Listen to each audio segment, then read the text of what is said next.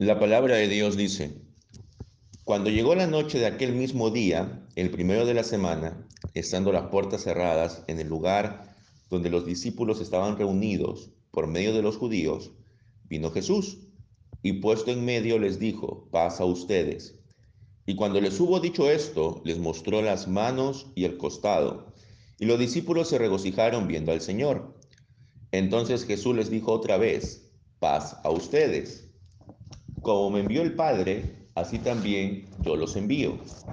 Y habiendo dicho esto, sopló y les dijo, reciban el Espíritu Santo. A quienes les declaren perdonados los pecados, les serán perdonados, y a quienes se los retengan, les serán retenidos. Pero Tomás, uno de los doce, llamado Dídimo, no estaba con ellos cuando Jesús vino. Le dijeron, pues, los otros discípulos, al Señor hemos visto. Él les dijo, si no viere en sus manos la señal de los clavos, y metiere mi dedo en el lugar de los clavos, y metiere mi mano en su costado, no creeré. Ocho días después estaban otra vez sus discípulos dentro y con ellos Tomás. Llegó Jesús estando las puertas cerradas y se puso en medio y les dijo, pasa ustedes. Luego le dijo a Tomás, pon aquí tu dedo y mira mis manos, y acerca tu mano y métela en mi costado, y no seas incrédulo sino creyente. Entonces Tomás respondió y le dijo, Señor mío y Dios mío. Jesús le dijo, porque me has visto, Tomás, creíste. Dichosos los que vieron, los que no vieron y creyeron. Amén.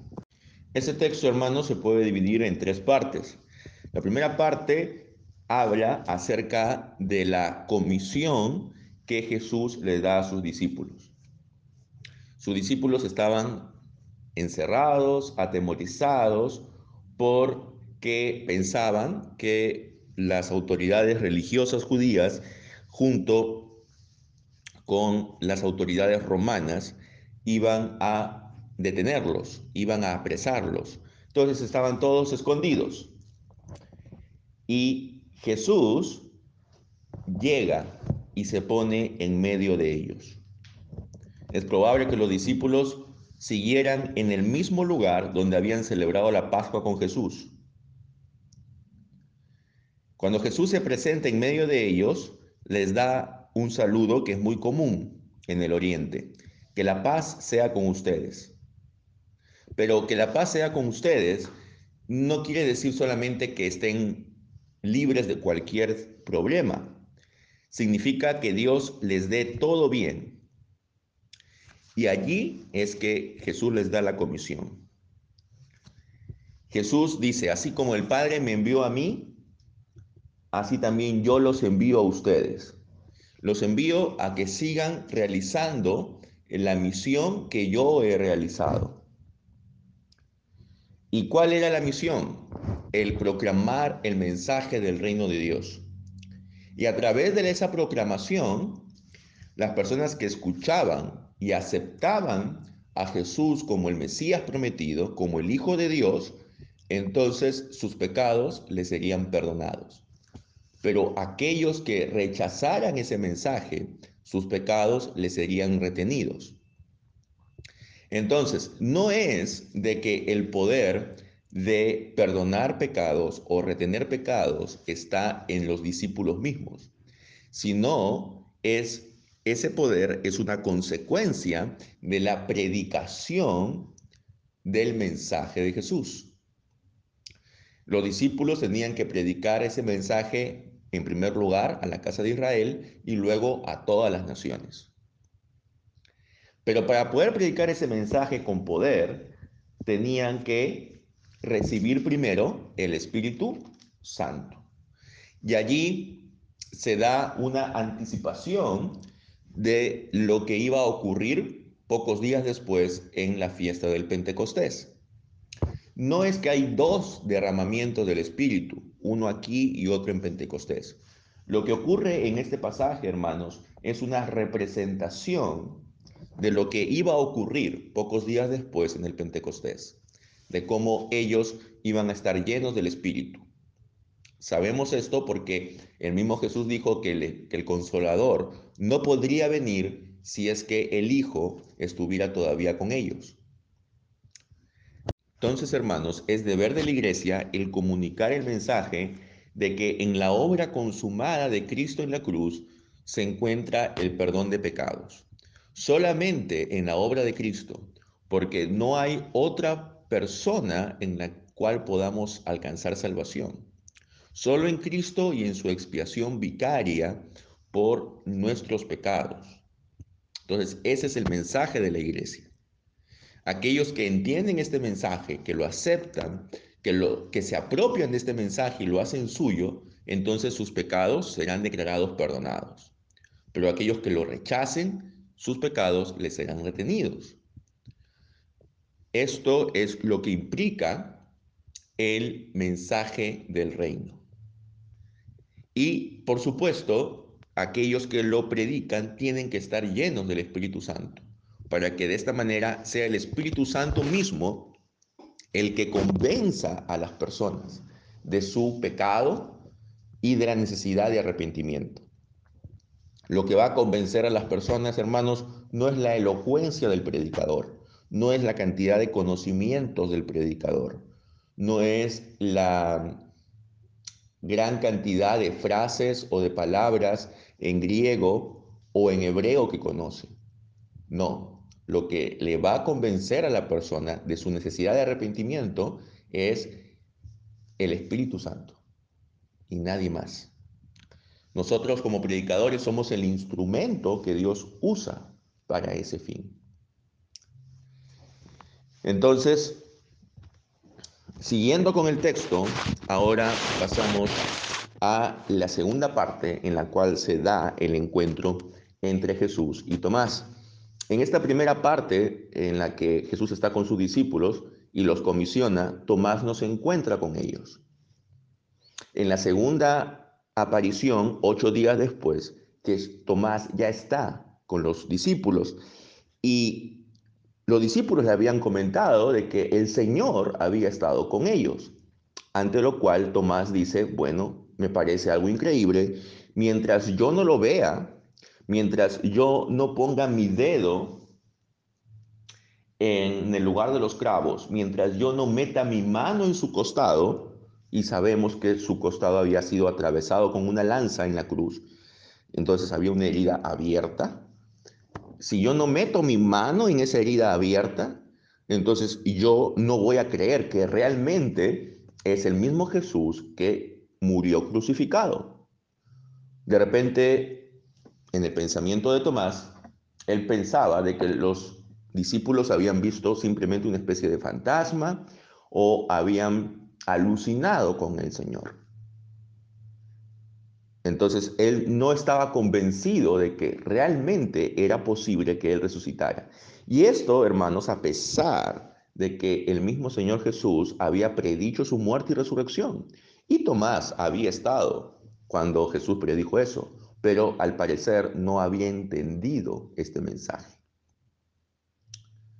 Muchas veces nosotros estamos en la iglesia durante varios años y no entendemos los mensajes que recibimos y tenemos incredulidad por ello.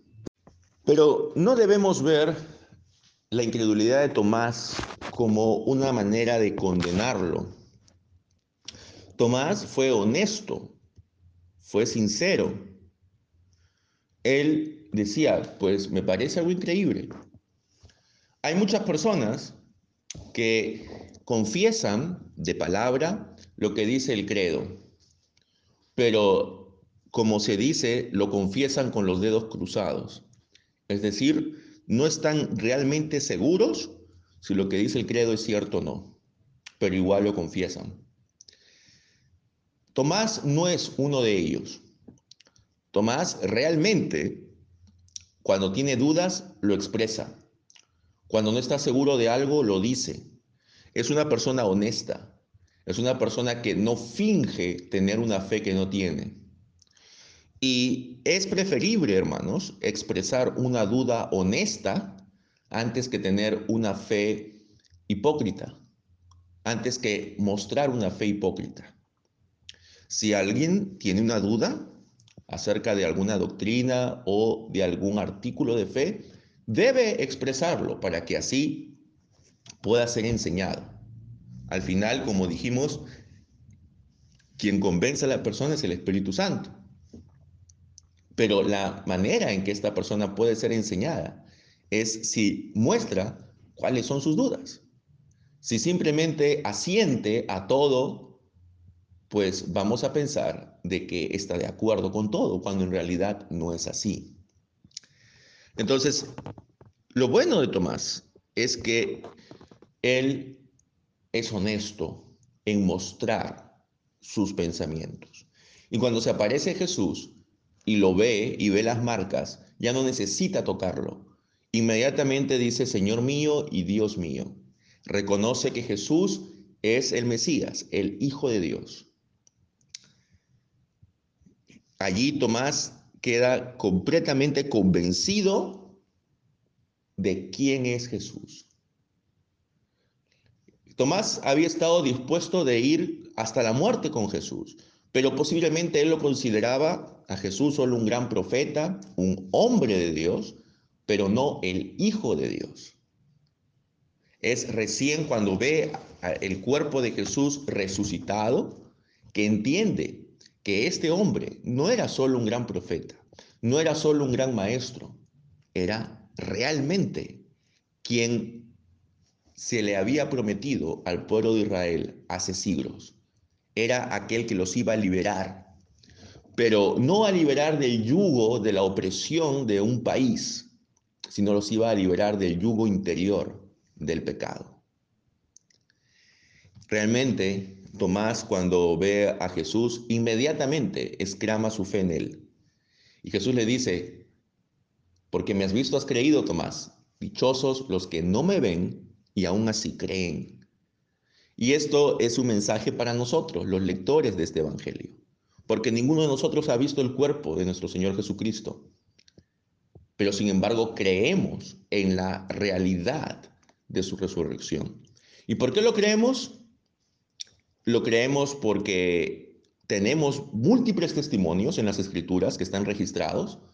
Por ejemplo, en Primera de Corintios 15, el apóstol Pablo dice de que Jesús se apareció a diferentes personas a lo largo de los 40 días en los que él en, que, que hay entre su resurrección y su ascensión y que en una oportunidad se apareció a un grupo de 500 personas, indica el apóstol, y que aún cuando el apóstol estaba escribiendo esta carta, que era más o menos a fines de los años 50, él dice, aún muchas de estas personas viven. Es decir, ya había pasado más de 20 años de este hecho, pero muchas de esas personas viven, así que si tienen dudas de que lo que estoy diciendo es falso o cierto, vayan y pregunten a estas personas.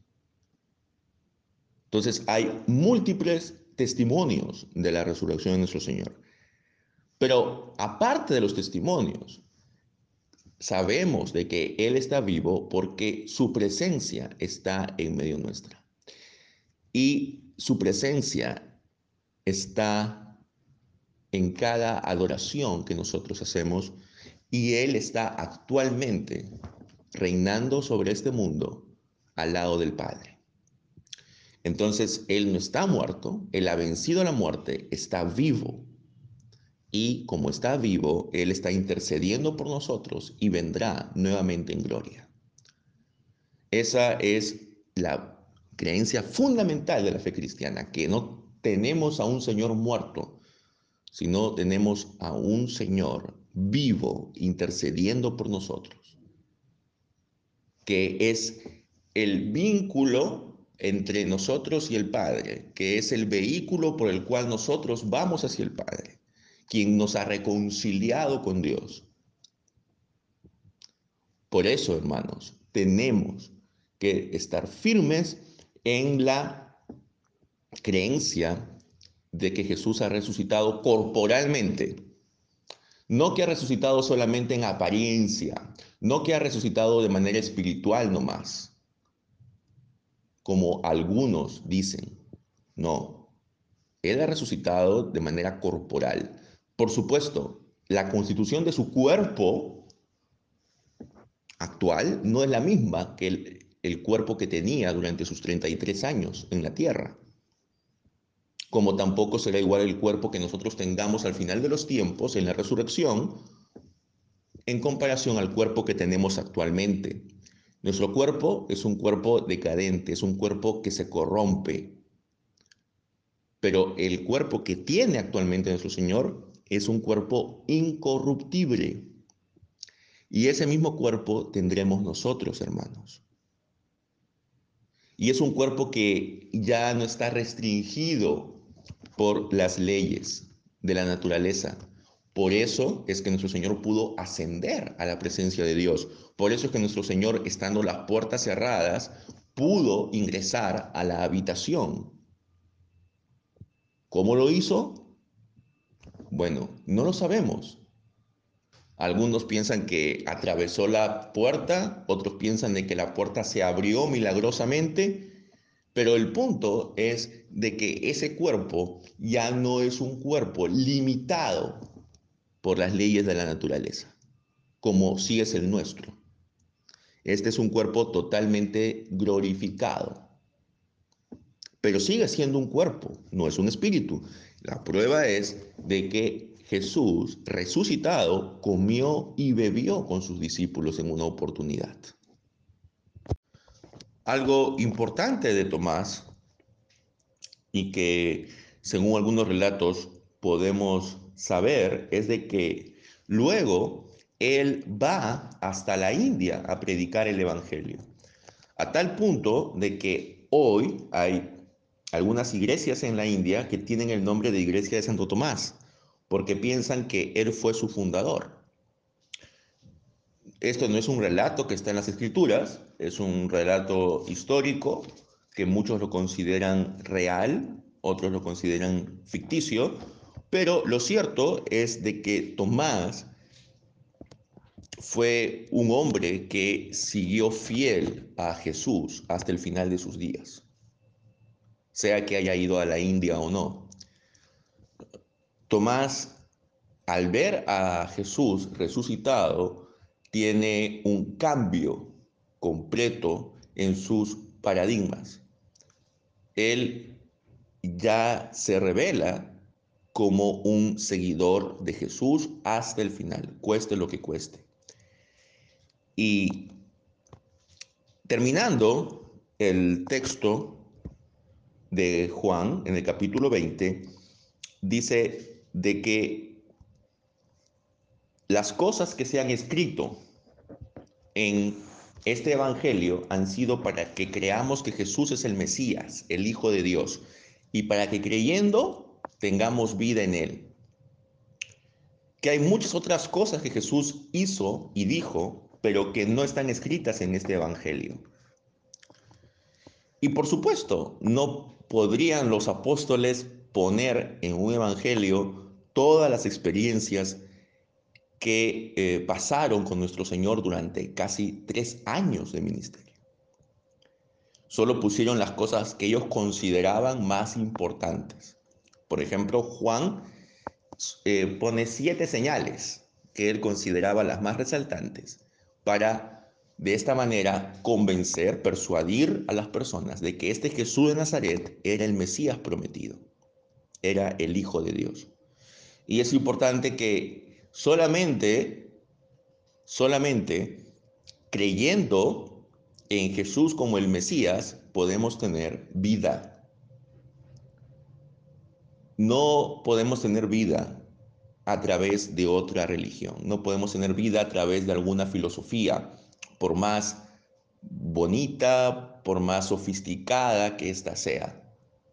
La única manera en que podemos tener vida eterna es a través de la fe en Cristo Jesús. Solo si yo estoy convencido de que su obra en la cruz es suficiente para redimir y perdonar mis pecados, puedo de esta manera asegurarme vida eterna. Entonces, los evangelios no debemos leerlos como si solamente relataran la vida y obra de un personaje histórico. si los leemos de esta manera, estamos fallando en su objetivo. Los evangelios no se escribieron solamente para que conozcamos la vida y obra de Jesús de Nazaret. Los evangelios se escribieron para que, conociendo su vida y obra, podamos poner nuestra confianza en Él y tener la certeza de que Él es el Mesías prometido y que más aún que el Mesías prometido es verdaderamente Dios encarnado y que teniendo nuestra fe en Él podamos tener vida eterna. Esa es la razón por la que se escribieron los evangelios. No solo para dar información histórica acerca de una persona, sino para que esa información tenga un efecto en la vida de las personas. Entonces, hermanos, tenemos que cuando leemos los evangelios, tenemos que tener siempre presente esto. Porque hay muchas personas que conocen acerca de Jesús, pero no conocen a Jesús. Y estos son dos temas distintos. Uno puede conocer mucho acerca de alguien, pero quizás no conoce realmente a esa persona. Y la pregunta ahora sería, ¿realmente conoces a Jesús? La pregunta sería, ¿crees realmente que Él es el Mesías, el Hijo de Dios? ¿Has puesto toda tu confianza en Él? ¿O tienes dudas aún como Tomás? Si tienes dudas, es legítimo que las tengas, hermano. Pero así como a los discípulos se les dio el Espíritu Santo para que de esta manera pudieran realizar la misión, así también nosotros como hijos de Dios, si realmente hemos puesto nuestra fe en Él, tenemos el Espíritu Santo. Si tenemos dudas, si tenemos vacilaciones, ¿no? En cuanto a la autenticidad de estos relatos, pues pidámosle a Dios que Él nos llene de su espíritu y que Él nos dé la fe suficiente para que podamos estar convencidos y seguros de que Cristo realmente resucitó y que Él está reinando junto con el Padre. Y que podamos decir junto con Tomás, Señor mío y Dios mío. Dios les bendiga, amados hermanos. Amén.